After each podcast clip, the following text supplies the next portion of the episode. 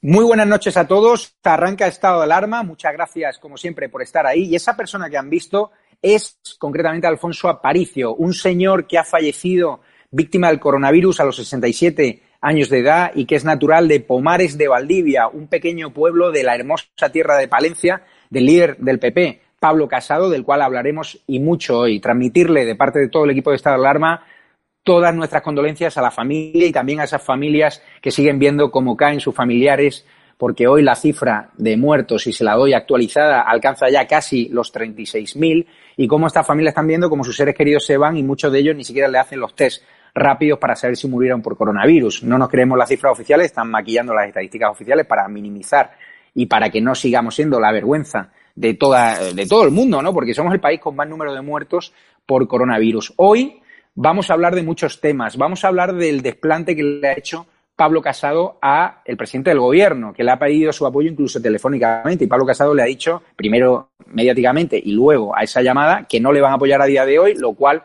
yo lo comparto, me parece una decisión acertada porque no se puede confiar en un presidente del gobierno que está utilizando este estado de alarma para tratar de vulnerar derechos fundamentales, para geolocalizar, para que nos frían a multas, multas que, por cierto, van a ser al 100% recurribles. Es decir, no se puede querer un cambio de régimen político, económico y social y utilizar un estado de alarma y obligar, chantajear a la oposición diciéndole que o me apoyas o no doy ayudas a los más vulnerables, a las pymes a los autónomos. No puede ser. Eso es una deslealtad absoluta. Por lo tanto, Pablo Casado me quito el sombrero. Y hoy vamos a hablar mucho también de economía con los economistas liberales Juan Ramón Rayo y Wall Street Wolverine, porque está claro que hoy, en la primera fase, en la fase cero de esa desescalada, los comercios apenas han abierto, no les renta. Vamos a hablar eso, de esos impactos económicos, de esa previsión que ha hecho el gobierno a Europa sobre ese descenso, ese desplome del PIB, de una caída brutal de la bolsa y serán ellos los que nos lo digan. También hablaremos de Cristina Seguí, porque hoy hemos conocido a través de Hoy Diario que el gobierno está monitorizando ese, con un órgano censor cualquier persona que esté provocando alarmismo o que esté provocando polarización. Probablemente digan que este programa está provocando alarmismo contando la verdad, la verdad que te oculta el gobierno del bulo. Y también deciros que se están produciendo ataques virales contra mi persona, contra otros miembros del equipo de estado de alarma y también ayer cuando estrenamos la web www.estadoalarmatv.es la tumbaron. Organizaron un ataque coordinado contra la web y consiguieron tumbarla. A los 40 minutos pudimos restablecerla. Hoy hablaremos de quién está detrás de ese ataque, si hay hackers, si hay personas vinculadas a la izquierda. Tenemos algunos datos y los daremos en el programa. Y vamos a tener también al vicesecretario territorial del PP para hablar de lo que habíamos contado antes, de la decisión del Partido Popular de abrir ya distancias respecto al presidente del gobierno y plantearles una oposición dura, que es lo que yo creo que piden sus votantes. Vamos a ver cómo Antonio González Terol nos habla de las distintas sensibilidades dentro del Partido Popular, porque él es el que coordina los distintos territorios, a ver si esa decisión de Pablo Casado está también consensuada con Feijó, con Juanma Moreno y con otros varones del PP, porque ya sabemos que en el PP hay distintas sensibilidades. Pero reafirmo, enhorabuena a Pablo Casado por haber tenido ese gesto de valentía y hoy vamos a seguir hablando también de las chapuzas del gobierno, porque sigue contratando empresas que tienen más experiencia en temas infantiles que en material sanitario y empresas que teóricamente están vinculadas con los Panama Papers. Pero claro, aquí Pablo Echenique acusa al señor Pablo Casado de haber provocado no sé cuántos muertos, de haber buscado no sé cuántos muertos, perdón, cuando este gobierno, su gobierno, tiene 35.000, o sea, concretamente 35.749 muertos y 218.000 contagios, si nos creemos las cifras oficiales, que aquí ya sabéis que no la creemos. También hablaremos, ¿no? De ese nos va la vida de Carmen Calvo, de ese eh, alentar, ¿no? Esa manifestación del 8M, cuando hoy contaba Carlos Cuesta en OK Diario que decretar el estado de alarma el 8M en vez del 14M habría reducido los contagios un 88%. Habría evitado que Madrid fuese el infectódromo, como decía Díaz Ayuso. Pero es que más, les va la vida tanto a estos socialistas que esas palabras de Carmen Calvo parece ser que han jugado una mala pasada, porque una exdiputada del PSC ha fallecido por coronavirus que participó precisamente en esa manifestación que alentó su jefa, no su jefa, sino su miembro del partido, la, la ministra Carmen Calvo. O sea, una auténtica desvergüenza. Es decir, ya no respetan ni a los suyos, antepusieron una bandera ideológica a la salud de todas las mujeres y ahora ha caído una persona incluso de sus filas y le mando un fuerte abrazo a su familia porque ella no tiene culpa de nada y si su gobierno le mandó y si su partido le mandó estar en esa pancarta, pues obviamente ella es una víctima más. Así que empezamos dentro vídeo y no se olviden que hemos montado Patreon para que seas parte de esta familia. Búscanos en Patreon, un sistema de mecenazgo con el cual, con distintas tarifas mensuales que se podrán ajustar a tu presupuesto de tu bolsillo, de dos euros hasta 100 al mes, podrás tener beneficios exclusivos, vídeos antes que nadie, podcasts antes que nadie, incluso contacto directo con los protagonistas de Estado de Alarma, sorteos de libros de Cristina Seguí y un montón de novedades, incluso encuentros anuales que podremos reforzar esos lazos de estado de alarma que su único objetivo es contar la verdad, que no te mientas en la alternativa a la sexta y conseguir entre todos echar al gobierno del bulo de Pedro Sánchez, el gobierno que no rinde homenaje ni siquiera a nuestros muertos. Un abrazo fuerte y dentro vídeo.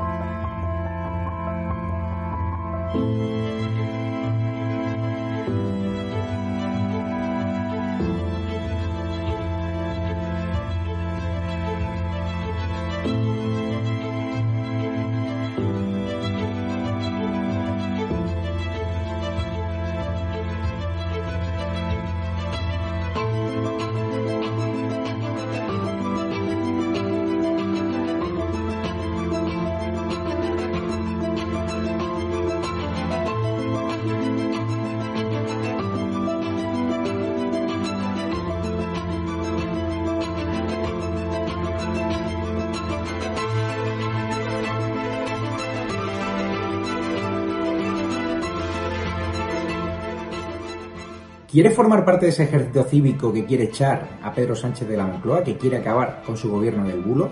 ¿Quiere formar parte de ese programa de YouTube que quiere cerrar este gobierno?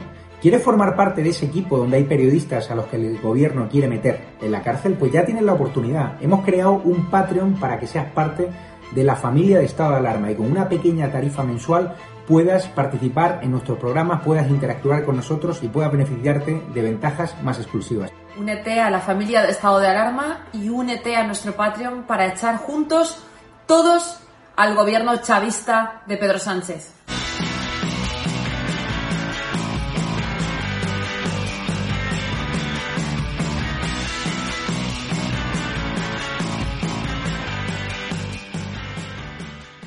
Bienvenidos un día más a Wall Street Wolverine.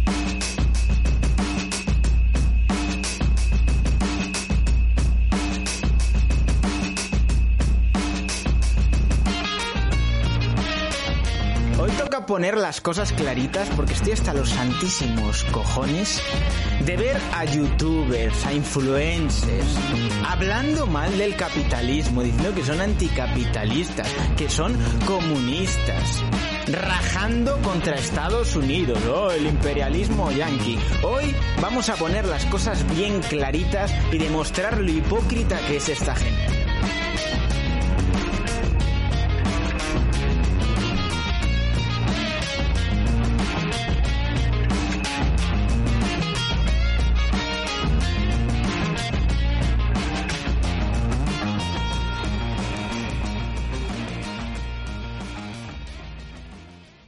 Muy buenas noches. Paso a presentarles a una mesa virtual de escándalo. ¿Qué tal? Juan Ramón Rayo, economista liberal de referencia.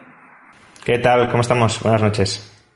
¿Qué tal Wall Street Wolverine? Que el sábado nos quedamos con ganas, pero es cierto que hubo hay un problema de agenda por nuestra parte, pero no queríamos dejar más de un día sin, sin tenerte aquí. ¿Qué tal? Un saludo, Javier. Muy bien. Muy bien. ¿Qué tal, Cristina Seguí? ¿Cómo estás? Muy bien, muy bien, muy bien. Aquí hemos sobrevivido al intento de golpe a la página, ¿no? Te quería preguntar precisamente por eso. Hemos sufrimos ayer a las nueve y media de la noche. Nosotros habíamos anunciado que arrancábamos la página web de la televisión por internet, www.estadoalarmatv.es, que ya está restablecida, que podéis acceder ahora mismo. Pues justo a las nueve y media, cuando yo estaba dando paso, que estaba entrevistando a Paco Gémez en una entrevista que se hizo viral y que fue trending topic y ampliamente recogida por los eh, por el tiempo de juego en COPE y por un montón de programas de radio deportiva, Telemadrid, Onda Cero y tal igual, el transistor, de repente, cuando la gente se mete, empiezan a llamarnos, me llaman 200 personas a la vez, WhatsApp y tal igual, llamo a mi informático y me cuenta que estamos siendo víctimas de un ataque cibernético, concretamente de un ataque, según recoge hoy Periodista Digital, de un ataque de denegación de servicio. Es decir, hubo alguien que coordinó o que pagó un ataque masivo contra nuestro servidor para provocar un colapso y, por lo tanto, eh, eh, que, esta página quedase inservible. Estuvimos durante 40 minutos agonizantes hablando con el informático, con eh, nuestro servicio de hosting, nadie se lo explicaba y claro, eso fue un auténtico escándalo. Es decir, hay personas que estaban deseando ver esta web para tener un espacio de libertad de expresión, un foro de pluralidad y un foro de libertad democrática, pero había otros indeseables que habían organizado ya una cacería contra nuestra web porque quieren imponer una dictadura, la dictadura del silencio, que es lo que quiere imponer también este gobierno. ¿Cómo lo valoras, Cristina, como impulsora también de la página web, en la que tú sabes que llevamos horas y horas y horas de machaque, de trabajo, nuestros ratos libres, sin ganar un céntimo, y que de repente por unos indeseables que creo que serán los mismos que te persiguen a ti en redes sociales, a mí o a Wall Street, incluso a Juan Ramón Rayo cuando les atacan por sus planteamientos liberales, pues serán los mismos de siempre. La sospecha es si está aquí Podemos, si está la izquierda radical, si está el vicepresidente del gobierno. ¿Quién puede estar detrás de estos ataques o son anónimos? Bueno, los, eh, yo creo que no hay que subestimar eh, ni empezar a decir que los que están haciendo esto son simplemente los una guerrilla minúscula organizada por parte de los de arriba. Yo creo que es directamente un ataque de los de arriba, un ataque de los mismos que nos están llevando la Fiscalía General del Estado y de los mismos que están forrando las televisiones de dinero público, las televisiones privadas, para nacionalizar esas televisiones privadas, para privatizar y patrimonializar un mensaje eh, contra eh, cualquier disidente y a favor del gobierno porque ellos están ahora mismo mucho más en la batalla del relato, en la, batalla de la propaganda, que en acabar con, los muertos, ¿no? Y eso ya lo trataremos a lo largo del programa de hoy. Pero habría que ser muy ingenuos para pensar que esto no nos iba a pasar y para pensar que esto no nos va a seguir pasando, ¿verdad? Claro, a mí me decía una persona, pero ¿no habéis contratado una empresa de ciberseguridad? Claro, las empresas de ciberseguridad son carísimas sea, están al alcance de las grandes empresas, de las empresas que facturan muchísimo dinero, de los partidos políticos, pero es que nosotros no tenemos ni un euro. Nosotros hemos pedido una pequeña ayuda, de hecho hemos montado ahora un Patreon para que seáis mecenas y forméis parte de la familia de Estado de Alarma, con lo cual en Patreon podéis buscar Estado de Alarma y podéis entrar y luego habrá un tráiler donde daremos esa información. Le quería preguntar a Wall Street, Wall Warren, porque él es youtuber, tiene mucha más experiencia que nosotros, me consta que ha sido censurado y que también creo que ha recibido ataques virales de todo tipo, incluso difamándote, ¿no? ¿Cómo se organiza? ¿Quién está detrás?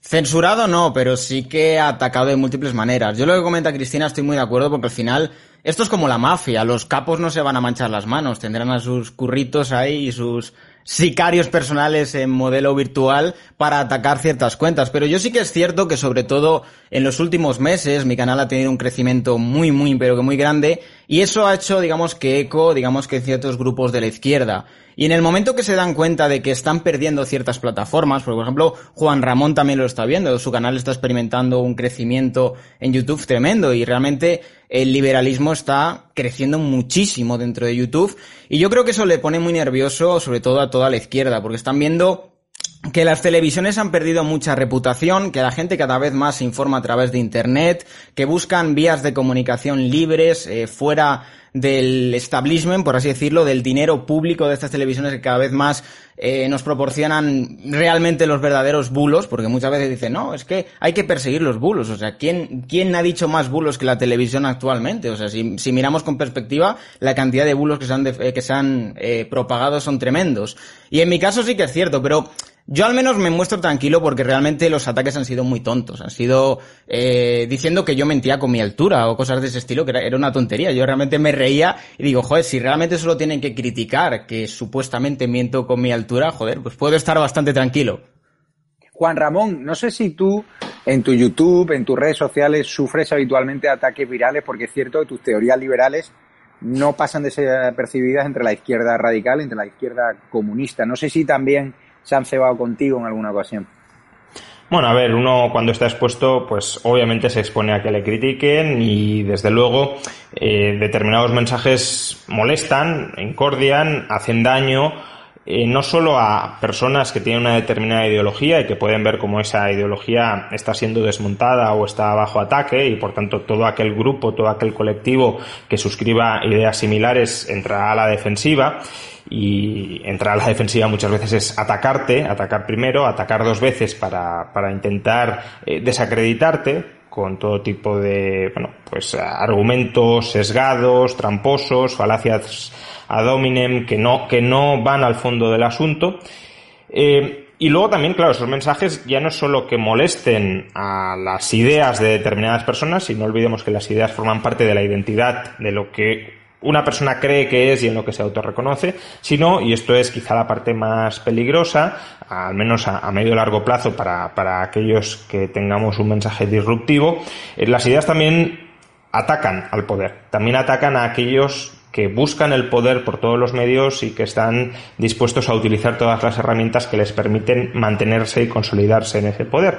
De ahí que la palabra, es cierto, sea un arma tan poderosa para derrocar eh, gobiernos o para influir en cambios de, opinión pública, de visión popular de, un determinado gobierno, de un determinado partido, de una determinada ideología y aquellos que están en ese partido, en ese gobierno, que profesan esa ideología y que ven peligrar su poder, obviamente van a intentar atacarte por todos los medios para que no pierdan esas, esas potestades y esos puestos de mando.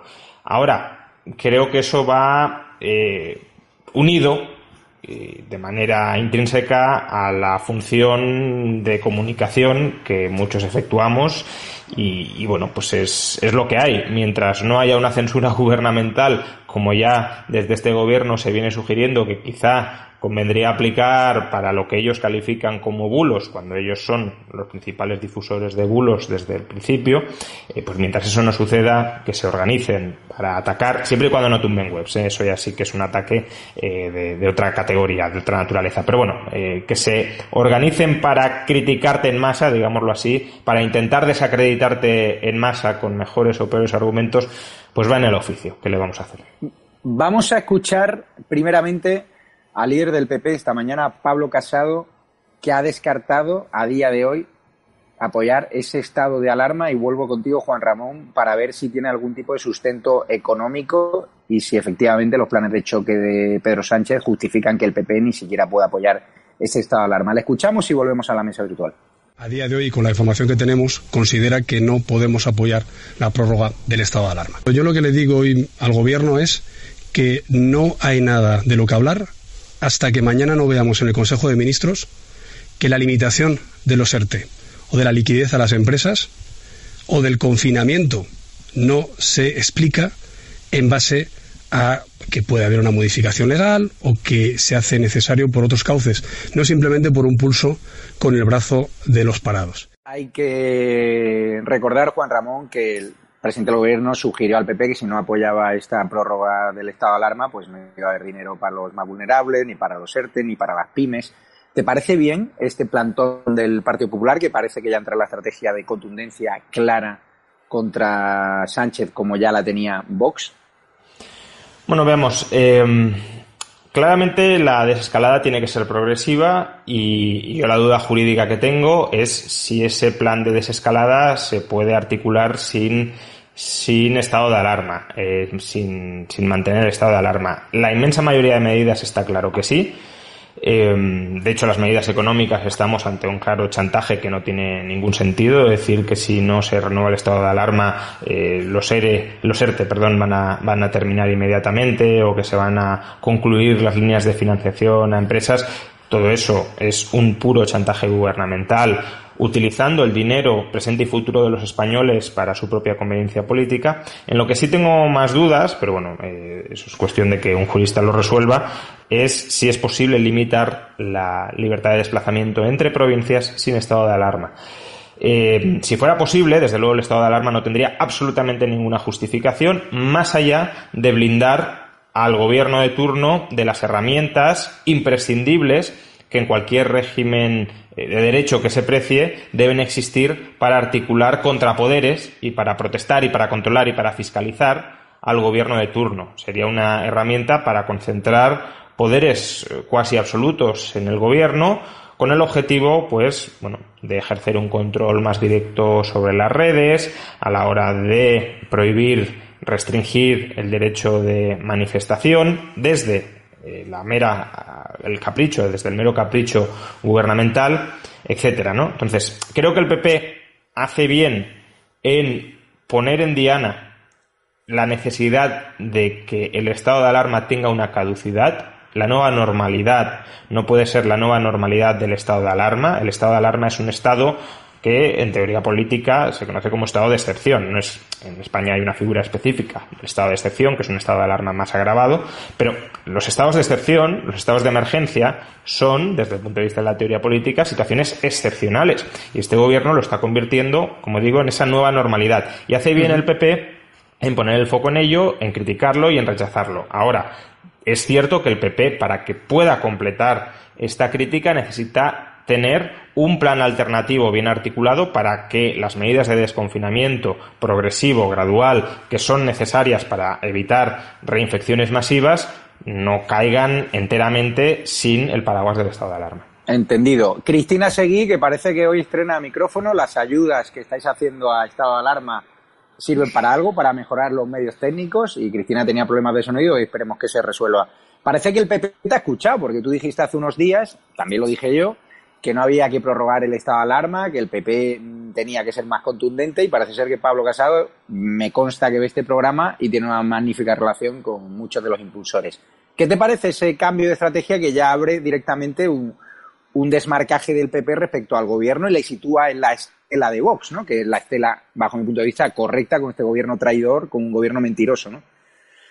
Bueno, me da miedo la postilla esta de a día de hoy no apoyamos. Eh, yo no quiero que apoyen en absoluto o que apoyen con muchas condiciones o que apoyen con un plan de desescalada racional, técnico, que consulte a científicos reales y a gente diestra en en todo lo que nos viene, tanto en el plano económico como en el plano sanitario. Y desde luego es una realidad que este gobierno se está dedicando básicamente y únicamente a sobreregular detalles absolutamente absurdos y dañinos como la intervención de los precios de las mascarillas, los contratos irregulares eh, con todo el tema sanitario que vamos a hablar a lo largo del programa y únicamente para ocultar su incapacidad y su falta de voluntad para testar o testear a los ciudadanos, rastrear posibles focos de, infección sobre los cuales se tiene que trabajar en ese plan de desescalada e implantar un régimen opaco en el que se están manipulando cifras, se está intentando controlar a la prensa y está, están utilizando a la policía para, para implantar una coerción clara a nivel estatal, ¿no? Yo quiero recordar una cosa. Eh, acaba de salir eh, los puestos reales de la OCDE que demuestran que España está en los últimos puestos de test realizados. Hay un medio alemán, el, a ver si lo digo bien, el Sudeus Zeitung, lo tengo aquí, que deja a España fuera de la lista en la que están, por ejemplo, pues Estados Unidos, Alemania. Vamos a tocar, vamos a tocar este tema. Wall Street, a ti que siempre se te ha vinculado más a Vox que al PP. El PP con este cambio de estrategia, con ese mensaje duro contra Sánchez, que incluso el presidente del gobierno ha llamado a Casado y directamente le ha dicho a Casado que no, que a día de hoy no apoyan la prórroga del Estado, ¿ha ganado el PP un medio votante o un proyecto de votante o, no? A ver, es que yo creo que lo que está ocurriendo en los últimos meses con Vox es que Vox sobre todo está situando más en el plano totalmente más conservador. En las anteriores elecciones, Vox había jugado un poco ahí con un poco la postura de la libertad económica. Es cierto que para nada Vox es un partido liberal, y mucho menos en lo social, pero yo creo que Vox está viendo eh, más eh, priorizado la agenda conservadora que ese nicho de votante, de, de ese liberal que a lo mejor eh, prioriza más lo económico y no le importa a lo mejor tanto lo social y, dice, pues bueno, creo que Vox al menos en lo económico tiene el programa más liberal, aún no siendo un partido liberal. Entonces yo creo que ahí el PP ha encontrado un nicho interesante que ha dejado también Ciudadanos. Ciudadanos digamos que tenía esa postura de partido liberal, entre, entre comillas, porque realmente en esencia no lo es. Y yo creo que el PP quiere recuperar un poco esa, ese espíritu de Ciudadanos, de Vox no aporta, digamos que esa visión más liberal en lo social, aporta un poco más de una visión ciertamente liberal en lo económico, vamos a ser esa alternativa liberal frente a Vox. El grandísimo problema yo creo lo tiene Ciudadanos, porque Ciudadanos ha quedado en terreno de nadie. O sea, Ciudadanos ahora mismo no tiene ningún tipo de espacio y yo creo que el PP quiere, quiere aprovechar, digamos, que está eh, digamos que radicalización de Vox en el ámbito del conservadurismo, porque en los últimos días ha, mandado unos mensajes que digamos que no están dentro de, su, de su diálogo que había tenido con, los votantes eh, en el inicio, y yo creo que está experimentando este cambio, de que el PP busca encontrar ese nicho de, votante liberal, de ese votante un poco más moderado, que no se identifica tanto con el conservadurismo, y yo creo que buscan básicamente eso, pescar a esos votantes a lo mejor que pueden tener miedo de que Vox se vaya muy eh, más a la derecha todavía. Hablas de Ciudadanos, claro, los sondeos de este fin de semana, mm. a veces GAT3, eh, la Comunidad Madrileña dentro de Madrid, hablan de que Ciudadanos prácticamente queda en una posición residual, prácticamente desaparece o queda muy minimizada su, a, pesar de que gobierna, ¿no? Begoña Villacís y, Día, y mm. Aguado, ¿no? Es decir, no están rentabilizando el poder que tiene además, la publicidad institucional, ¿no? posición. Claro, sobre todo el que mejora es Díaz Ayuso, que, que es contraria a la prórroga del estado de alarma, y también el alcalde Almeida, porque han sido los que mejor han gestionado en Madrid la crisis del coronavirus. Vamos a dar paso a una persona que nos va a explicar muy bien la posición a día de hoy del Partido Popular, que es el vicesecretario de Política Territorial del Partido Popular, Antonio González Terol, que es quien además se mueve entre los territorios, entre los distintos varones, y nos va a explicar también si hay distintas sensibilidades dentro del PP, si Feijó le parece bien que no se prorrogue el estado de alarma, si a Juanma Moreno le parece bien, es decir, que nos dé una visión global de cómo está Génova y cómo están las regiones del PP. Así que en breves segundos le vamos a entrevistar en exclusiva a Antonio González Terol.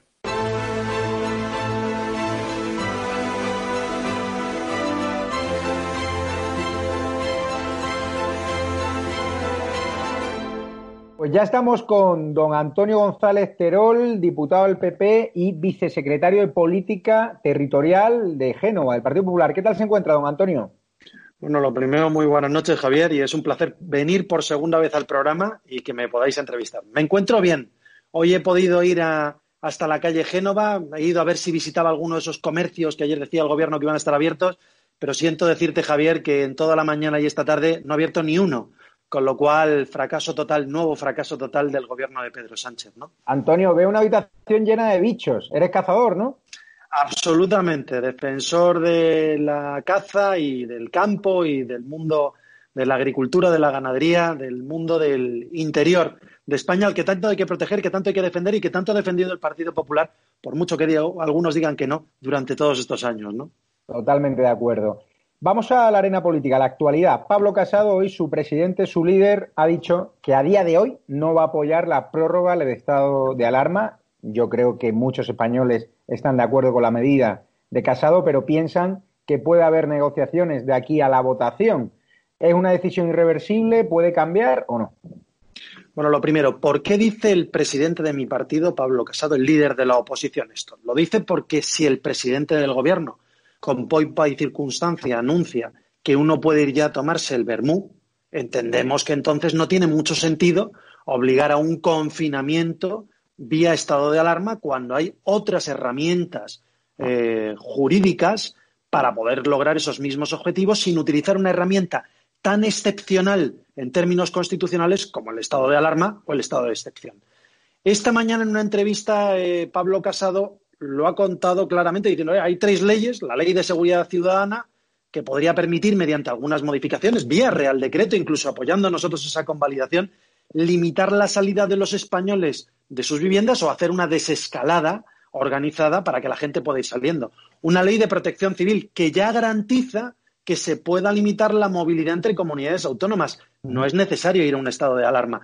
O la ley sanitaria de 1986 de Felipe González, luego reformada por nosotros, que puede permitir esa coordinación mediante un mando único de las autoridades sanitarias. Por tanto, existen herramientas al margen de un poder omnímodo como el que quiere tener eh, Pedro Sánchez para seguir gobernando a golpe, a golpe del Real Decreto. Por tanto, lo que nosotros hemos dicho, ya no es necesario. Ahora, existen muchas cosas que todavía hay que poner sobre la mesa y que nosotros entendemos que no se están haciendo.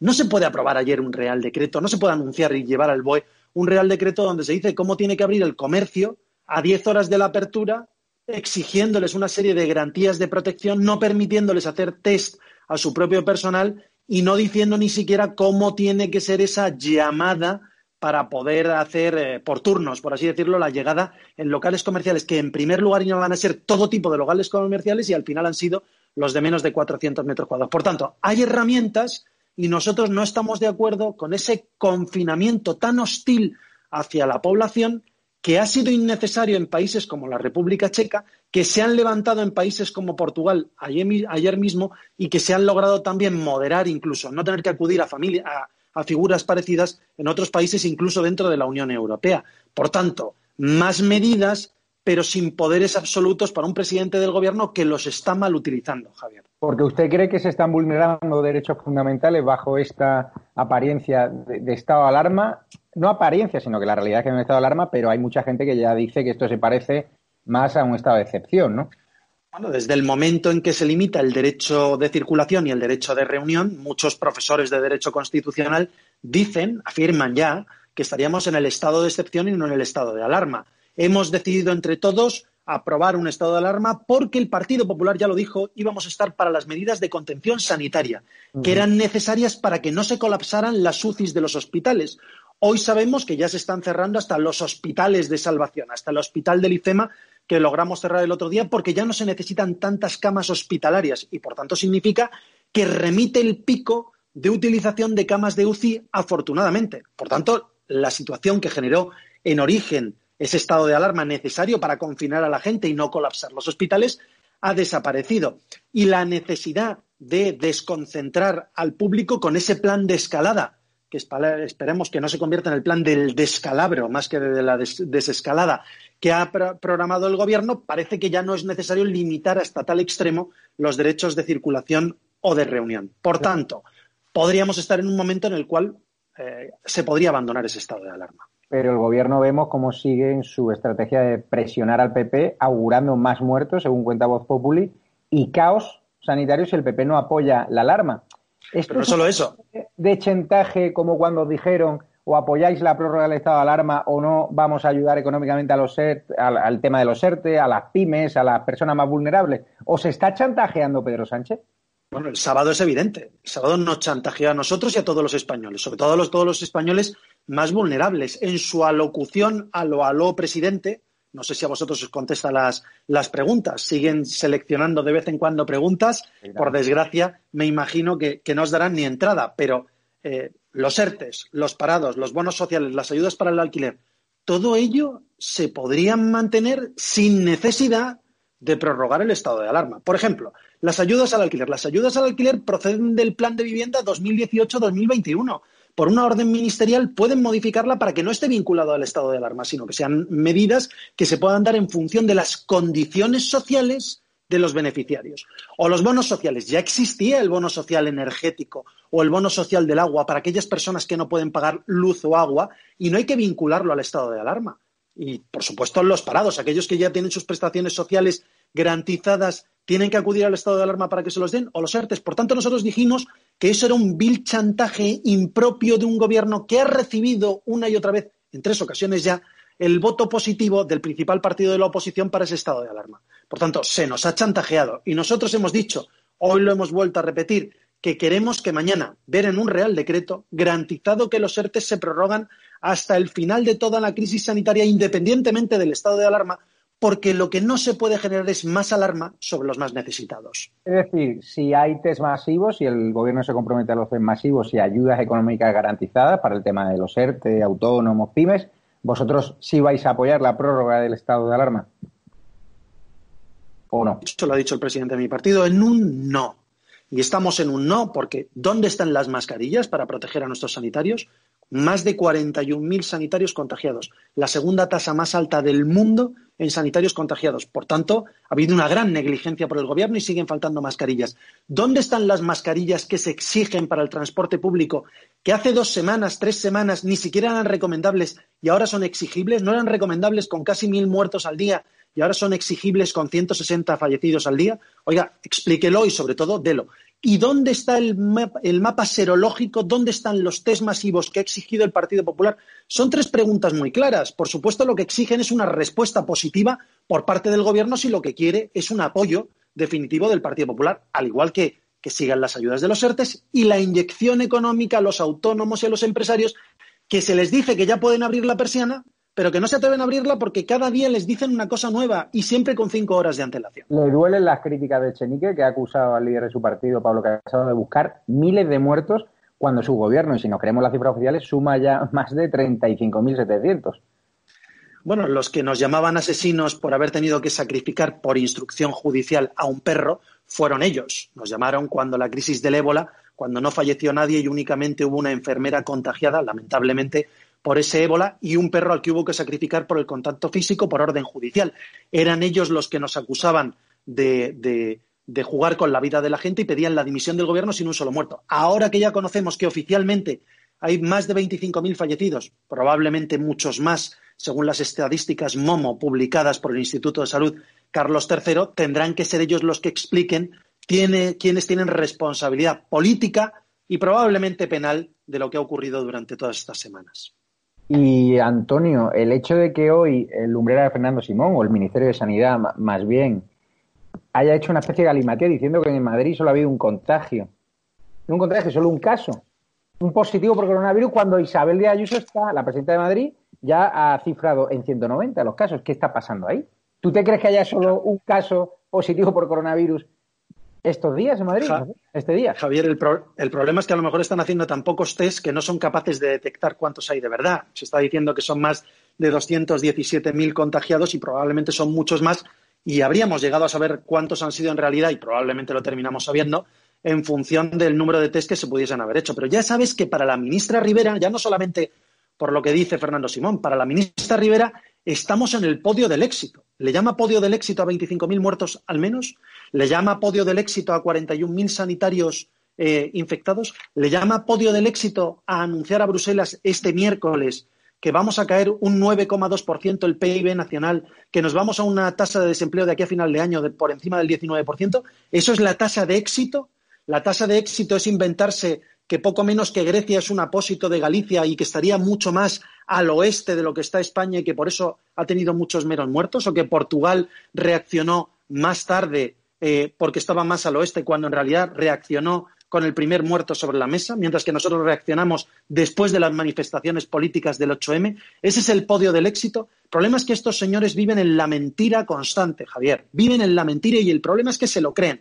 Lo importante es que los españoles tienen que saber que lo único que no va a enterrar esta crisis del COVID-19, que ya ha enterrado demasiados compatriotas, va a ser la verdad. La verdad que vamos a descubrir a través de la comisión de investigación que ya hemos dicho que vamos a exigir en el Parlamento y a través de las preguntas parlamentarias que siguen bloqueando, pero que algún día tendrán que contestar. Pero bueno, ya ve por dónde van los tiros, que ahora el gobierno y la izquierda parece criminalizar a Díaz Ayuso y a Almeida y que también había personas de la oposición como Ángel Gabilondo el otro día en el acto de IFEMA que ellos ya han pedido perdón y parece ser que ahora le quieren echar la culpa a Díaz Ayuso, no sé si de los muertos, pero de la situación actual, ¿no? Me parece una hipocresía brutal. Y sobre todo es muy diferente la percepción que tiene el principal partido que hay ahora mismo en el gobierno, con 120 escaños, que es Pedro Sánchez, y lo que dicen los madrileños, que ya dicen que prácticamente le darían una mayoría absoluta tanto a José Luis Martínez Almeida como a Isabel Díaz Ayuso, y probablemente también al Partido Popular a nivel global, aunque no conocemos aún encuestas de este tipo. Cuando las encuestas no las hace Tezanos, sino que las hacen entidades independientes o las hacen periódicos, suelen ocurrir estas cosas, que sale la realidad. Y la realidad es que más del 40% de los madrileños no solamente creen que la gestión de Díaz Ayuso y de Almeida ha sido buena, sino que probablemente ha sido excelente. Antonio, usted es vicesecretario de Política Territorial, conoce muy bien los territorios, es su trabajo. Eh, testar la temperatura de cada sensibilidad. En el PP es una gran familia donde hay presidentes autonómicos que cada uno puede llegar a pensar lo mismo, no, lo mismo, sino que pueden cambiar determinados tipos de matices.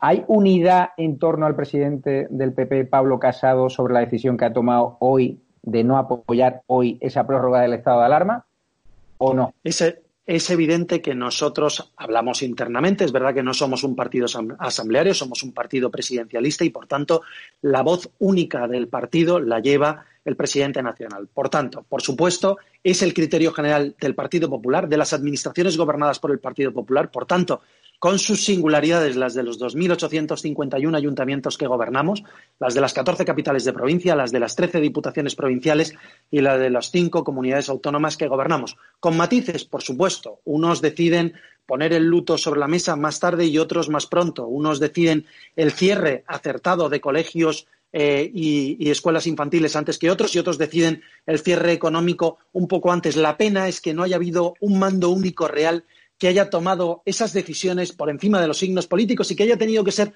un partido de la oposición y las administraciones gobernadas por el partido, el principal partido de la oposición y el presidente de ese partido, que es Pablo Casado, el que haya tenido que adelantar las medidas que luego el Gobierno de España ha tenido que poner en marcha por su incapacidad y su indecisión.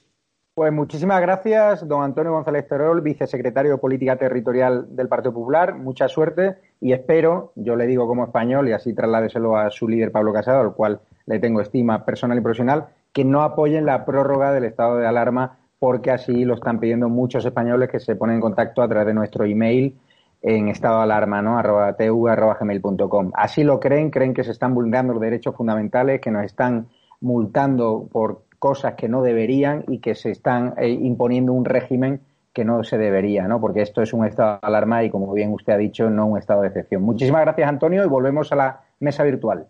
Muchísimas gracias, Javier. Buenas noches. Buenas noches.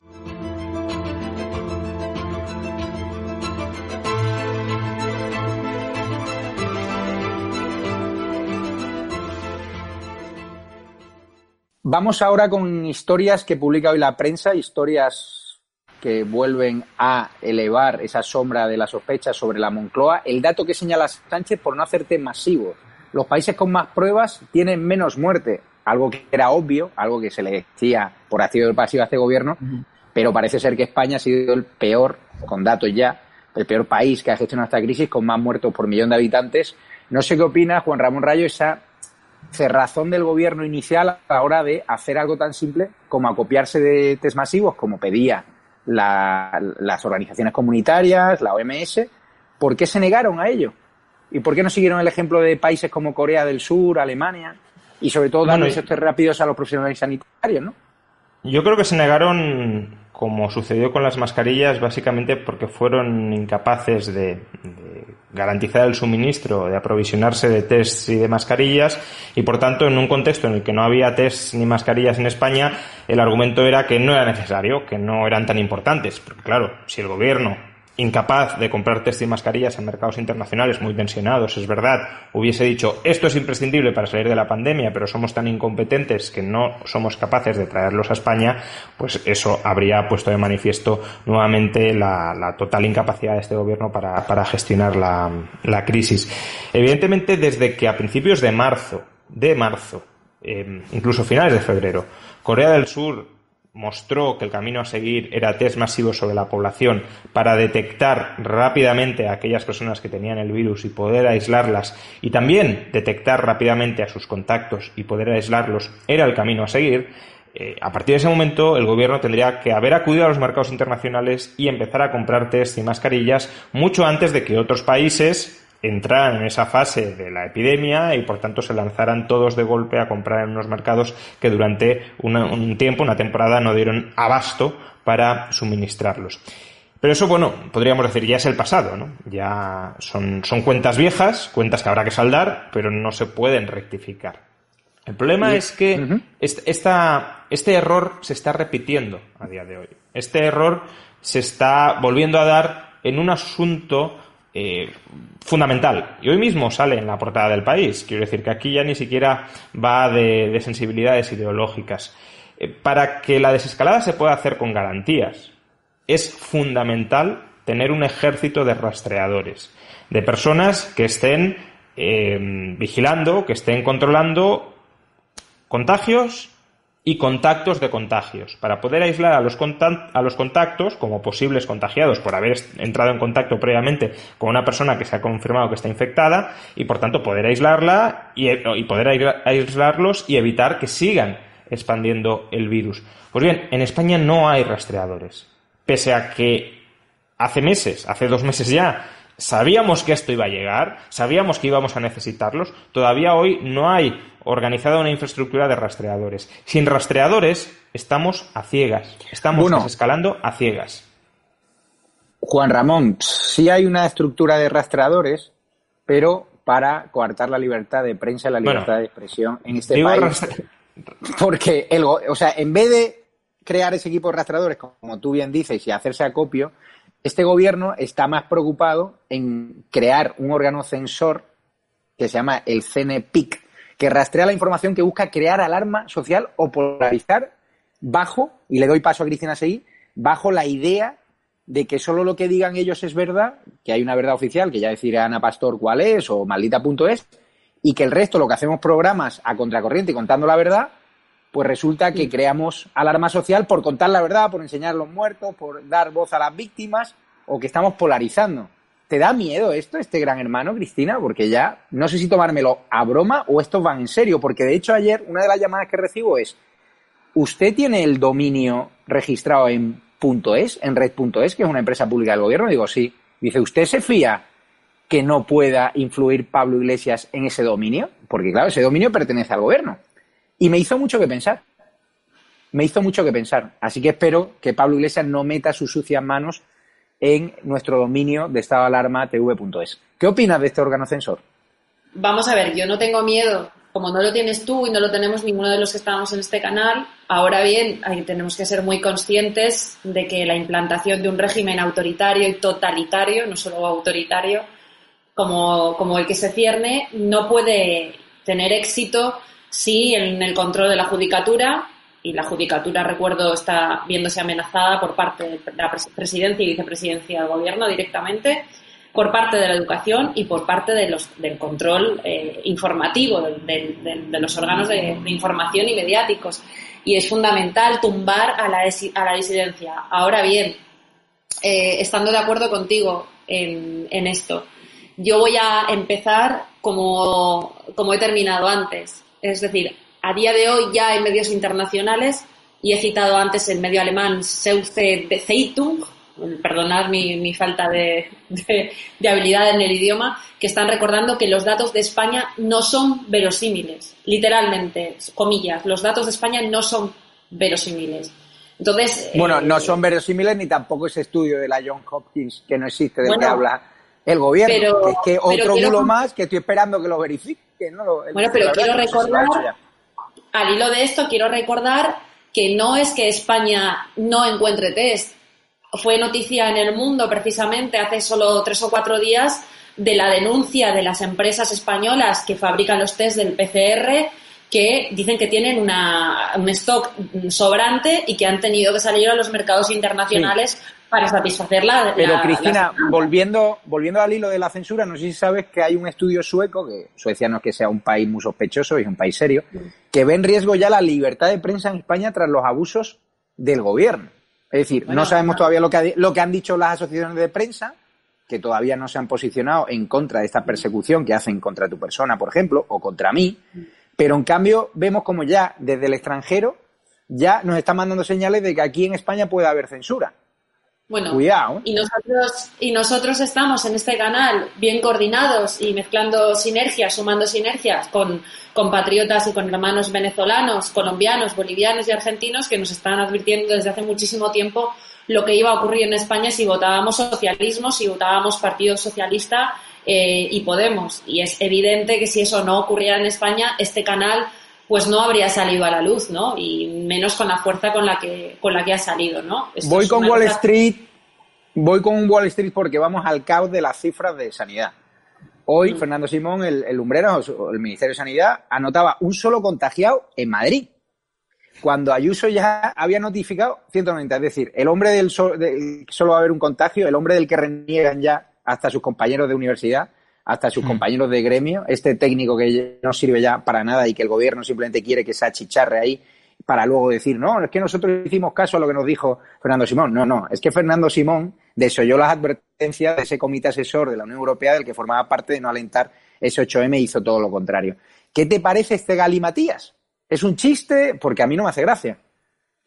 Hombre, ya de por sí hemos visto desde hace semanas que las cifras de España son cuanto menos poco fiables. O sea, realmente hablamos mucho de las cifras de China, pero es que no, no vemos realmente lo que tenemos en casa. Y sí que es cierto que, es, que realmente no, es que no tiene ningún tipo de, de, de credibilidad lo, las cifras que se pueden dar actualmente, porque ya se ha demostrado innumerables veces que, que no, que no hay veracidad y que se, no, no se está siendo consecuente con la situación que tenemos, pero en muchos ámbitos. O sea, si se ha hecho en el ámbito sanitario, también se hará en el ámbito económico. Cuando esto pase y venga el tsunami económico que viene, que Sánchez habla de que hasta 2023 no habrá recuperación, pues habrá también manipulación de datos económicos, se ha hecho también con las cifras de paro. Al final es propaganda, propaganda. Yo creo que Fernando Simón simplemente es un títere que, como tú bien dices, le tienen ahí para echarle las culpas, cargarle el muerto y salir ellos por patas. Le voy a dar a Juan Ramón Rayo una cascada de titulares que la verdad que es que todos los días es la misma historia. Voy a decirte exactamente. La empresa con dirección desconocida multiplica por 10 sus ingresos gracias a los contratos con sanidad. La empresa fantasma, la que ella compra isopos para el COVID-19, está en Suiza y se dedica a la moda infantil. Ya hay que recordar que los test rápidos se lo encargaron una empresa de productos eróticos que eran test no homologados, a pesar de que el presidente del gobierno dijo que eran homologados y que encima no servían para nada. El segundo gran proveedor del gobierno está vinculado a los papeles de Panamá. Qué mal huele esto, ¿no, Juan Ramón? Bueno, a ver, a mí que una empresa esté en los papeles de Panamá en sí mismo tampoco es que me, me, preocupe, pero desde luego cuando es una empresa que no parece que esté suministrando correctamente el material que se le encarga, pues ya sí que uno se empieza a plantear por qué están los papeles, si es para protegerse de la confiscación estatal vía impuestos o si es para desplegar otras malas artes de manera opaca. Veamos, el, el gobierno siempre ha tenido dos todo, todo gobierno, pero este también, y de manera muy clara, ha tenido dos grandes problemas a la hora de manejarse en los mercados internacionales. El, primero es que los gobiernos no están habituados a comprar en los mercados internacionales, no digamos ya en mercados muy tensionados, pero en tiempos normales tampoco saben a quién comprar y a quién no, porque no tienen una red de proveedores habituales de confianza. Eh, por tanto, como no se dedican a eso, saltar de golpe a comprar material que ni siquiera eran conscientes que había que comprar, pues le supone mucha, mucho quebradero de cabeza y mucha incapacidad para lograrlo. Por tanto, hay un problema de información que les lleva a equivocarse de manera reiterada. Más en el caso de España que de otros gobiernos, pero otros gobiernos también han metido la pata. No tanto como el español, pero también lo han hecho. Pero es que además los gobiernos tienen otro, otro riesgo, tienen otro problema a la hora de gestionar nuestro dinero a la hora de gestionar nuestras libertades. Y es que son fácilmente corrompibles. Los gobiernos acumulan tal cantidad de poder que muchas veces tendemos a pensar que ese poder lo utilizan para algo así como el interés general o el bien público, cuando en realidad lo utilizan siempre para su interés personal. Un interés personal puede ser mantenerse en el poder, tratar de eh, hacerlo todo, organizarlo todo eh, para consolidarse en ese, en ese poder, pero también otro interés personal puede ser lucrarse, lucrarse mientras están en la política o lucrarse cuando abandonan la política o llevarse bien con determinados grupos empresariales o llevarse bien o, canalizar el dinero público a través de determinadas empresas eh, pantalla. Y ese riesgo de corromperse, insisto, siempre está ahí. Y desde luego todo lo que vamos conociendo suena fatal obviamente requerirá de investigaciones mucho más profundas, pero que se esté comprando mal material sanitario muy caro a través de empresas no transparentes, a través de empresas opacas, pues lleva a la necesidad de plantearnos seriamente esa, esa investigación y esas pesquisas. Vamos, Juan Ramón Rayo, con su bloque preferido, del cual es, es toda una eminencia y, y, yo siempre escucho atentamente sus previsiones porque yo creo en el liberalismo y no en el comunismo. Y claro, vemos cómo hay titulares sobre economía que no invitan al optimismo. Solo cuatro de cada diez españoles mantendrán su nivel de ingresos tras superar la crisis del coronavirus. Montero ve difícil especificar cuándo se volverá un crecimiento del PIB similar al de antes de la crisis del coronavirus. Estos mensajes del gobierno, ¿qué pretenden? Bueno, mm, está bien que vayan contándonos la realidad, ¿no? Que dejen de engañarnos también en el plano económico. Pero, pero a este respecto creo que sí que hay que tener muy presente porque si no parecería como que el comportamiento de la economía española durante los próximos años va a depender del azar, va a depender de algo que escapa de nuestro control y que por tanto tampoco es responsabilidad del gobierno. Algo así como lo que nos han querido vender con la pandemia. Nadie lo podía saber, esto es incontrolable, esto es mundial y dentro de lo que cabe, pues lo hemos gestionado lo mejor que hemos sabido. Eh, cuando la ministra de Economía, Nadia Calviño, habló la semana pasada de una recuperación en V asimétrica, eh, este concepto que suena un poco raro, pero creo que es útil para entender el reto al que nos vamos a enfrentar a partir de ahora. Una recuperación en V asimétrica significa que la recuperación tendrá dos fases. Una primera fase de reactivación muy rápida, esto es verdad, es decir, hay empresas que habrán sobrevivido a la crisis, que ahora no pueden entrar en funcionamiento y cuando se normalice la situación, pues volverán a producir. Entonces, pasar de 0 a 50 ya te proporciona un crecimiento muy rápido. El problema está en la otra parte del tejido empresarial que no ha logrado sobrevivir a esta crisis. Y aquí encontramos dos tipos de empresas. Empresas que tienen un buen modelo de negocio es decir, que, son viables económicamente, pero que se han descapitalizado, el dueño se ha arruinado y no puede, no puede abrir, no puede levantar eh, la persiana. Y luego empresas que, eh, aunque pueden estar capitalizadas, es decir, a lo mejor el dueño no se ha arruinado, ya no son empresas que vayan a satisfacer necesidades post-confinamiento. Imaginemos aerolíneas si las aerolíneas van a volar mucho menos porque la gente no va a querer volar, pues a lo mejor son viables, son eh, financieramente viables, tienen capital, pero no, no generan riqueza y por tanto tienen que reestructurarse. U hoteles. Habrá hoteles que podrán abrir, pero la cuestión es, ¿tendrán clientes? Y si no los tienen, pues tendrán que terminar cerrando o reestructurándose. Entonces, esas dos empresas son las que van a ser problemáticas de cara a recuperar el nivel de actividad previo a la crisis. ¿Cómo acelerar esto? ¿Cómo acelerar la recuperación? ¿Cómo acelerar que estas dos empresas vuelvan a generar riqueza? Pues las empresas viables sin capital necesitan inyecciones de capital, privadas, necesitan ahorro interno o externo para poderlas poner en funcionamiento de nuevo, y las empresas inviables necesitan reestructurarse para que podamos crear nuevas empresas distintas en otros sectores que sí sean viables. Y para ambas cosas necesitamos impuestos bajos y libertad regulatoria. Y este gobierno, el plan económico que nos está ofreciendo a medio plazo es muchos más impuestos y muchas más rigideces regulatorias. Y por tanto, ya termino, la parte de la V, la segunda fase de la recuperación, va a ser muy aplanada si se aplican este tipo de políticas tan negativas, no va a ser una recuperación rápida, sino que va a ser un estancamiento persistente. De ahí que Montero diga que no sabe cuándo lo vamos a poder recuperar. Las previsiones que ha hecho el gobierno a la Unión Europea de, esa caída del desplome tan grande del PIB, ¿son realistas?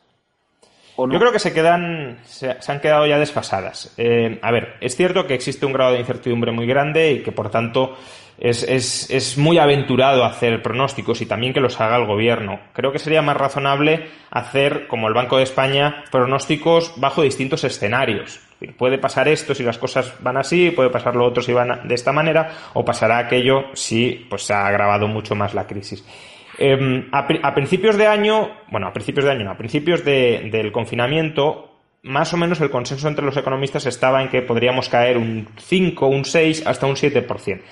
Claramente en el primer trimestre del año ya hemos caído más de un 5, con apenas dos semanas de confinamiento de 13 semanas en total de este trimestre. Por tanto, la crisis está siendo mucho más intensa, mucho más severa de lo que se pensaba en un principio. Con lo cual, como el segundo trimestre va a ser brutal, vamos a caer más de un 20% en tasa, en tasa intertrimestral, eh, pues como esto va a ser tan brutal, es dudoso que a finales de año hayamos únicamente caído en el conjunto del año un 9%. Yo creo que estaremos en, caídas de más de dos dígitos. Pero, insisto, lo preocupante a corto plazo no es tanto esto.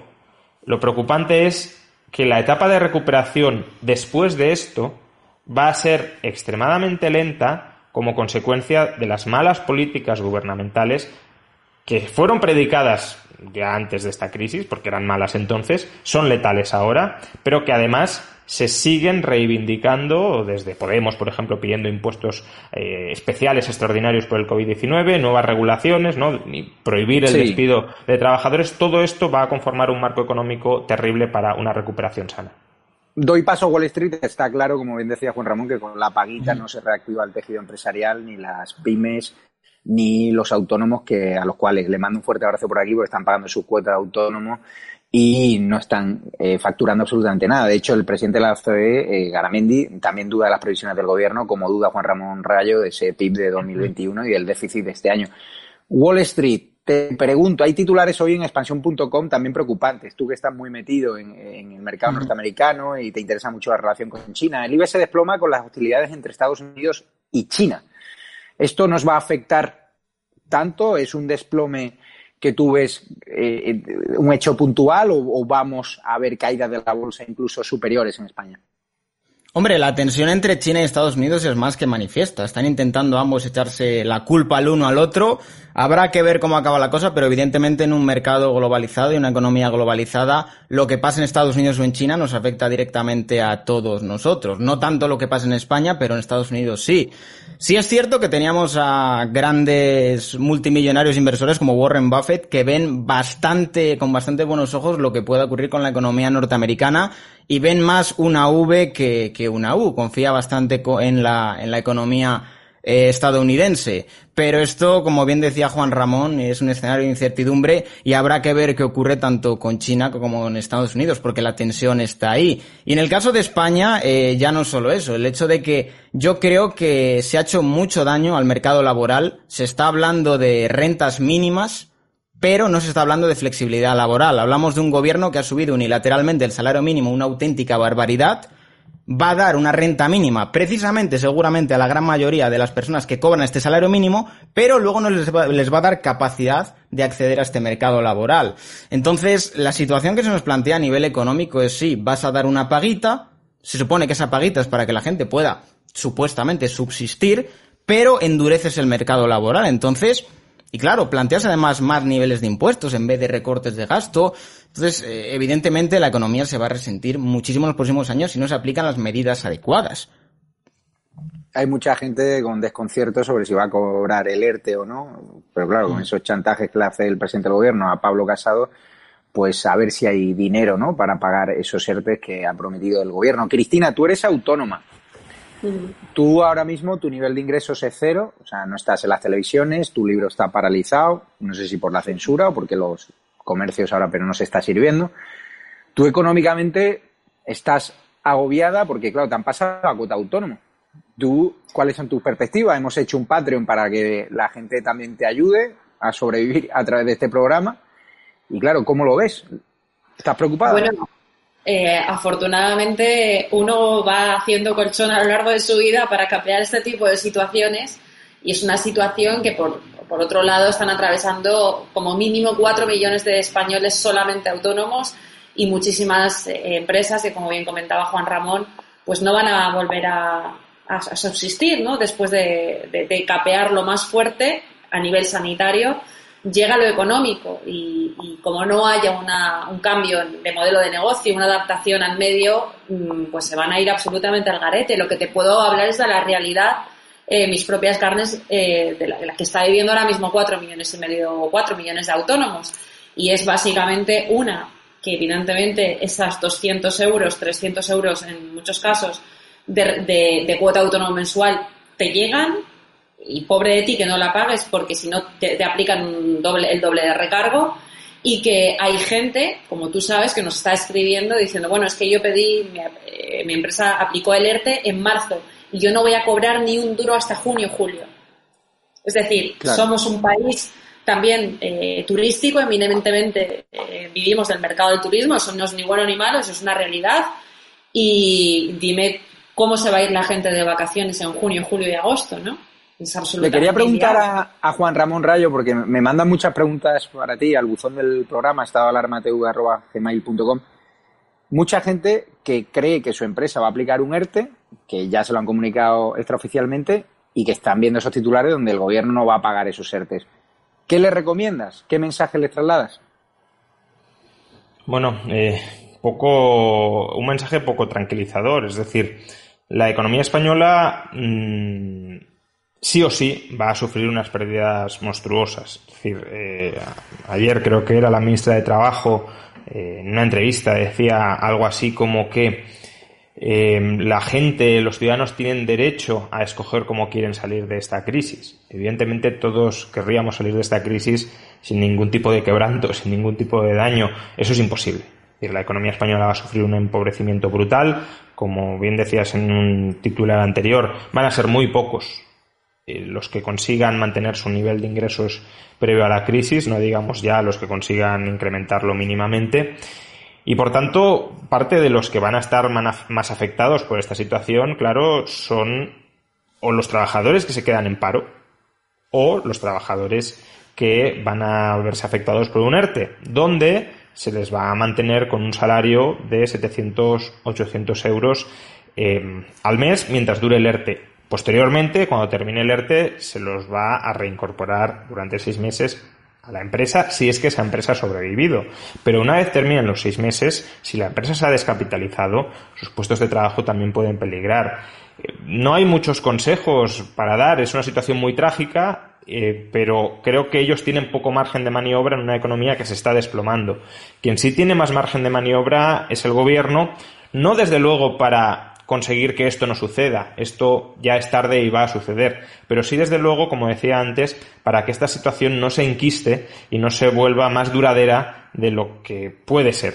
Y las medidas que está tomando este gobierno a lo que nos llevan es a ir hacia una sociedad con menos oportunidades, con menos dinamismo, con menos capacidad individual para salir adelante por tus propios medios y con mucha más dependencia de los poderes públicos, con mucha más dependencia de las transferencias de renta que hagan los poderes públicos, ya sea vía ERTE o posteriormente con ingresos mínimos vitales. Pues muy bien explicado, Juan Ramón. De hecho, lo prometido es deuda. Te vamos a despedir por hoy porque sabemos que tienes una agenda muy ajetreada y vamos a hablar de un tema que le interesa mucho a Cristina Seguí. Muchísimas gracias, Juan Ramón. Te esperamos la semana que viene. Hasta otra. Y seguirle en el YouTube de Juan Ramón Rayo, por favor, que yo soy completamente fan y que también está en nuestra página web, que enlazan directamente con su YouTube. El economista liberal al que tienen que seguir con Daniel Lacalle. Un abrazo fuerte, Juan Ramón. Un abrazo, nos vemos. Le doy paso a Cristina Seguí. Decretar el estado de alarma del 8M, contaba hoy, si no recuerdo mal, eh, Carlos Cuesta, en vez del 14M habría reducido los contagios un 88%. Es decir, si no hubiésemos adelantado, el, colapso sanitario, según lo que cuenta Carlos Cuesta, no se habría producido en Madrid, no habría sido Madrid un infectódromo, no nos habrían metido esa bola de que no pasaba nada. Pero antes de que hable, quiero ponerte un vídeo que a ti te cabrea particularmente. El vídeo donde Carmen Calvo promocionaba bombo y platillo como medios como La Sexta, Televisión Española y otras terminales mediáticas que ahora van dando lecciones de, ética periodística cuando lo que tienen que hacer es pedir perdón y esconderse debajo de la cama. Vamos a escuchar a Carmen Calvo lo que dijo ese nos va la vida ¿Qué le diría usted a una mujer que está dudando en ir o no a la manifestación del 8 de marzo? ¿Qué le diría? Que le va la vida, que le va su vida, que le va a seguir tomando decisiones para proteger su seguridad. Así que le diría que les va la vida. Y como nos va la vida en lo colectivo, porque en lo individual nadie se salva solo, que tienen que formar parte de esto que estamos viviendo en el siglo XXI y que por más que se empeñen quienes se empeñen, ya no tiene punto de retorno. Pues fíjate, Cristina, si le va la vida, que hoy conocíamos que ha muerto por coronavirus una exdiputada del PSC que encabezó la marcha del 8M en Castelldefels. Es decir, ya no cuidan ni a los suyos, ni a la suya. Es decir, alentar un 8M cuando ya había advertencias comunitarias de que eso era un error, cuando los expertos decían que aquello era un error, el gobierno no prohibió otros eventos masivos porque tenía que salvar su bandera electoral, antepuso ese día de marketing electoral ¿no? de la fábrica de Moncloa a la salud de las propias mujeres. Y ahora nos vienen con lo de la perspectiva de género con el que hay que analizar la coronavirus. He visto por ahí ya en algún titular. Es decir, ¿qué te parece que incluso ya fallezca una persona por coronavirus dentro de ese PSOE? ¿Usted si fuese su familia tomaría medidas contra su propio partido? Sé que no lo van a hacer, pero, bueno. ¿Podemos llegar a saber cuántos miles de españoles eh, han muerto por culpa de haber retrasado un mes y medio la agenda sanitaria para imponer la agenda ideológica? No. ¿Sabemos dónde está a día de hoy la vicepresidenta del gobierno, Carmen Calvo, cómo está su enfermedad, adquirida, por cierto, contagiada, infectada en, en la manifestación? Junto con Begoña eh, Gómez, la mujer del presidente del gobierno, junto con la madre del presidente del gobierno? No, no lo sabemos. Es decir, eh, a ellos sí que les va la vida eh, y les va el dinero, por cierto, el nuestro, en seguir negando la realidad científica, que es que el 8M disparó en un 2.200%, como se anunció en su día a través de Diario, que la infección se había disparado hasta ese punto. ¿no? Eso lo sabemos todos. Eh, estábamos casi en plenas fallas cuando, y tú estuviste también aquí en, Valencia y viste cómo estaba Valencia eh, hasta la bandera llena de gente, con miles y miles de personas llenando las plazas. Y eso solamente sucedió porque se retrasó eh, todo hasta el 8M. ¿no? Pero que tenemos que tenemos que escuchar Wall Street a Pablo Echenique acusando a Casado de buscar miles de muertos cuando su gobierno suma ya más de 35.700 y no creemos las cifras oficiales que en estado de alarma nunca nos las hemos creído porque no coinciden ni con los datos no oficiales, con las actas de defunciones, con el registro civil, ni con lo que dice ni la justicia ni los familiares porque no se le están haciendo los test rápidos a personas que han fallecido, ¿no? ¿Qué te parece esta cara dura del que dijo que aquello del coronavirus era un clickbait, y valoraba a Lorenzo Milá porque no hay que generar alarmismo. Este señor, que es científico, ¿por qué no se esconde de verdad? Bueno, con Echenique ya sabemos cómo es. Se ha dejado retratado él mismo tantas veces. Yo siempre digo que todo lo que diga Echenique apuesta contra lo contrario y acertarás, porque parece el roncero de la política. Todo lo que dice ocurre absolutamente lo contrario. Y, lo que comentaba Cristina, a mí algo que me llama mucho la atención y que demuestra un poco la, opacidad que estamos teniendo en este gobierno. Y es que es curioso que hemos sabido antes sobre el estado de salud de Kim Jong-un que de Carmen Calvo. Es como eh, el régimen más opaco del mundo. Sabemos la salud de su líder en unos pocos días y de Carmen Calvo llevamos sin saber de ella muchísimo tiempo. ¿Qué ocurre con Carmen Calvo? ¿Qué está pasando con la eh, mujer del presidente? Estamos teniendo una opacidad tremenda y en el caso de lo que comentabas de Chenique, pues lo que te digo, todo lo que diga Chenique apuesta con lo contrario porque es lo que va a ocurrir. Wall Street, eh, te doy datos de última hora. Solo abren un 20% de comercios, un 50% de las peluquerías y un 3% de hostelería en el primer día de fase cero. Está claro que este plan de desescalada, no, eh, o sea, en este plan de desescalada no confían ni las propias personas a las que iban dirigidos. Por lo tanto, la economía entra en fase de quiebra técnica, supongo, ¿no?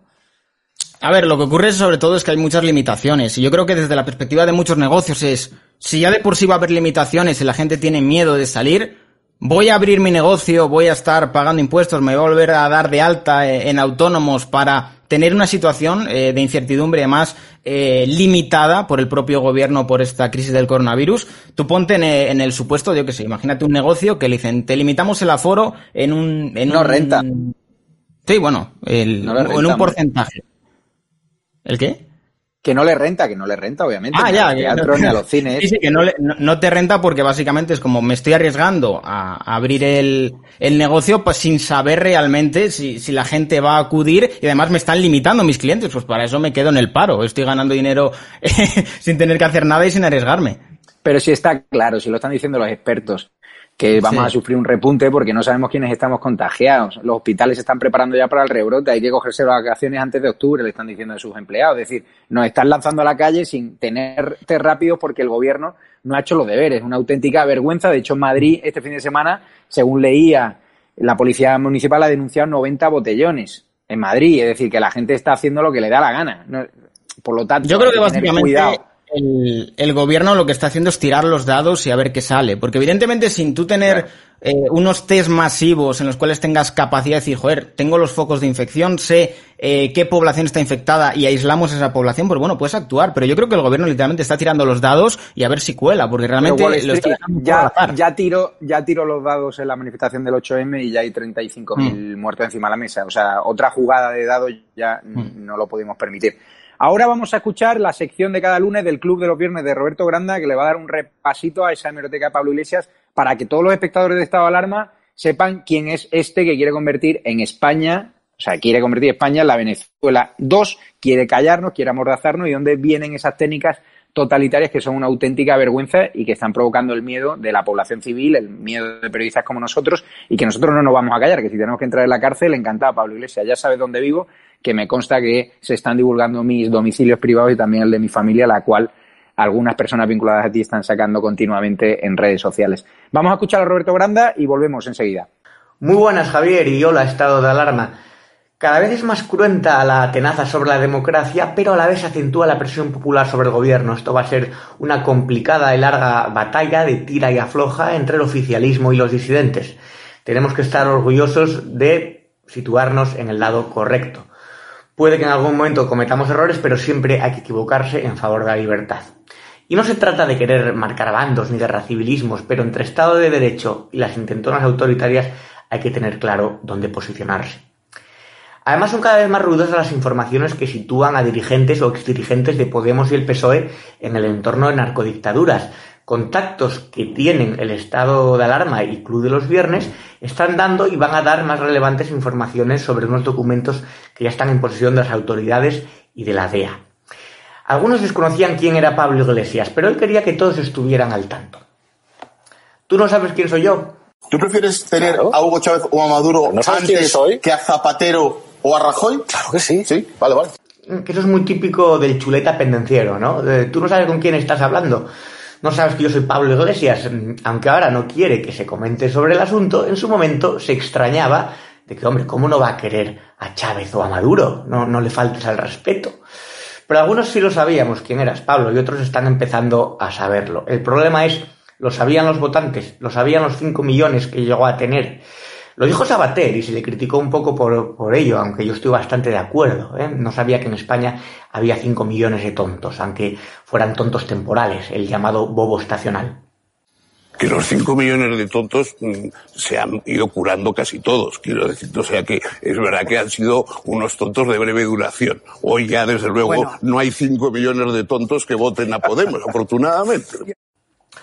Sus intenciones siempre han estado ahí. Por otra parte, no hablar de izquierdas y derechas, hablar de los de arriba contra los de abajo, la casta, el pueblo, la gente, esos conceptos un tanto intangibles, pero que eran música celestial para los oídos poco formados.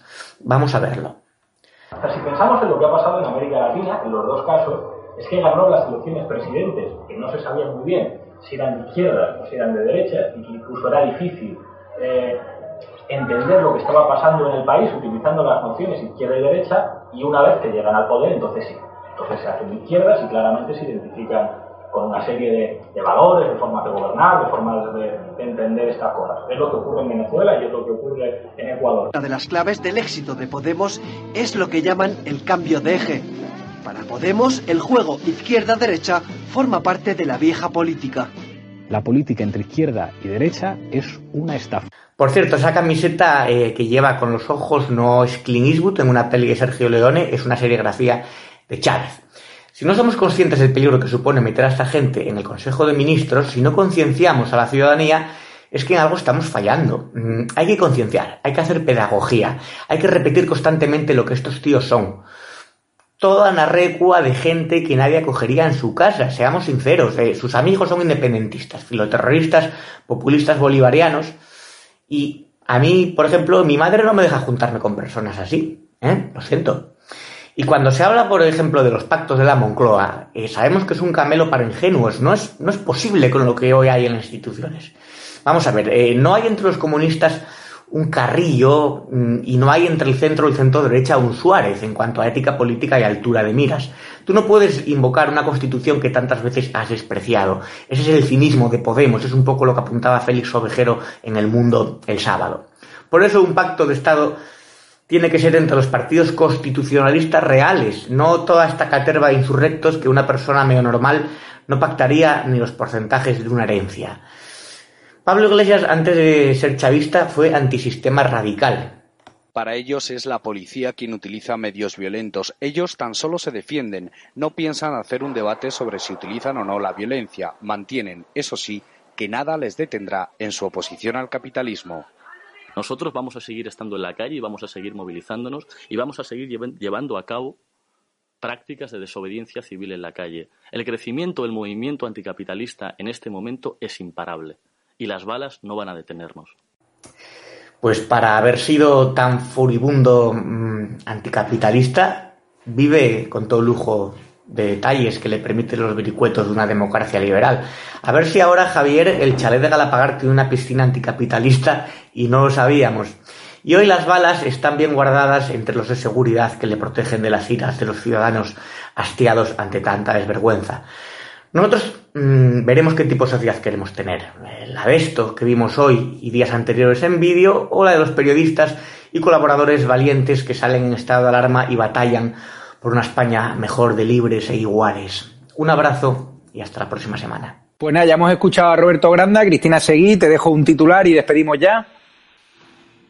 Bueno, eh, mucho ánimo a la gente que está pasando por esta situación. Eh, cada vez nos llegan más personas preocupadas por, por, qué ocurrirá ahora que pueden empezar a salir, cómo poner en, marcha sus negocios eh, y animar a todo el mundo porque realmente esos test se los van a tener que pagar de su bolsillo, ¿no? que no cuenten en absoluto con el gobierno. ¿no? Cristina, y ahora en Patreon, en las distintas categorías de esa campaña de mecenazgo que hemos sacado, habrá eh, mecenas que puedan tener contacto más directo con usted. Está dispuesta, ¿no? A atender todas sus peticiones, sus llamadas, a sortear esos libros de manual para defenderse de una mefeniminazi, porque estamos recibiendo un aluvión de peticiones para ser mecena y formar parte del club de amigos de estado de alarma, de la familia de estado de alarma con la que vamos a conseguir echar al gobierno del bulo.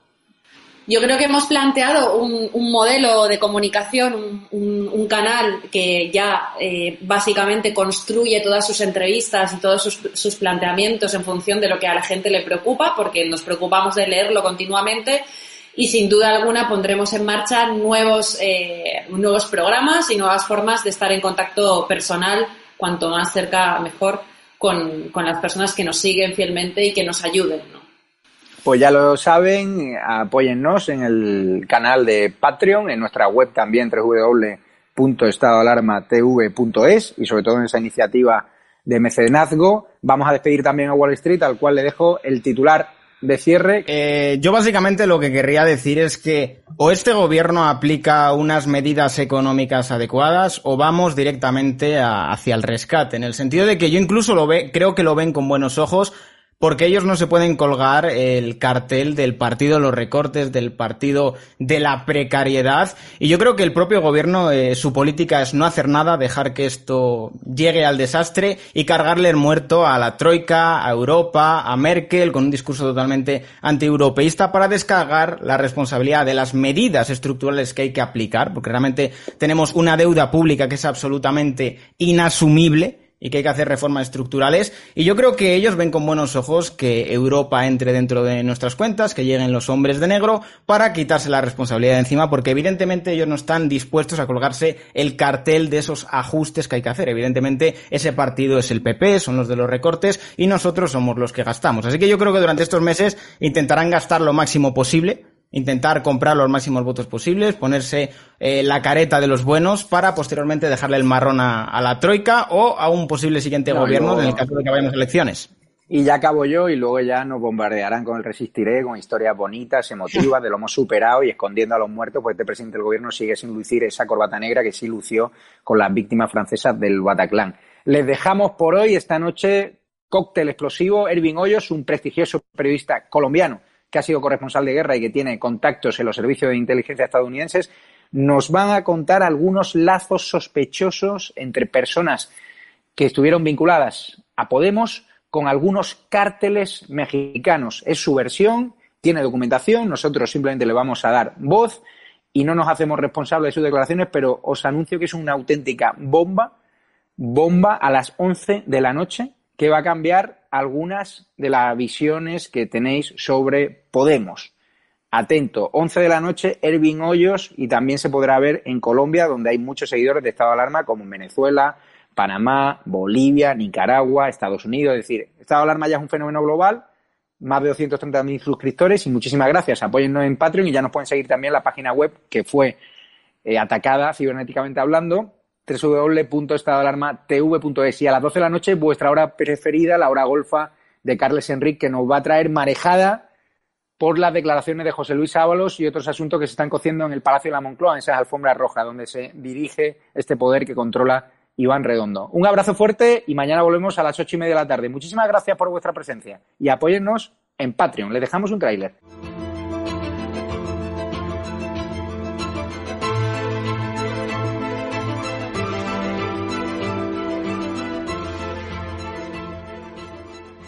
¿Quiere formar parte de ese ejército cívico que quiere echar a Pedro Sánchez de la Moncloa, que quiere acabar con su gobierno del bulo?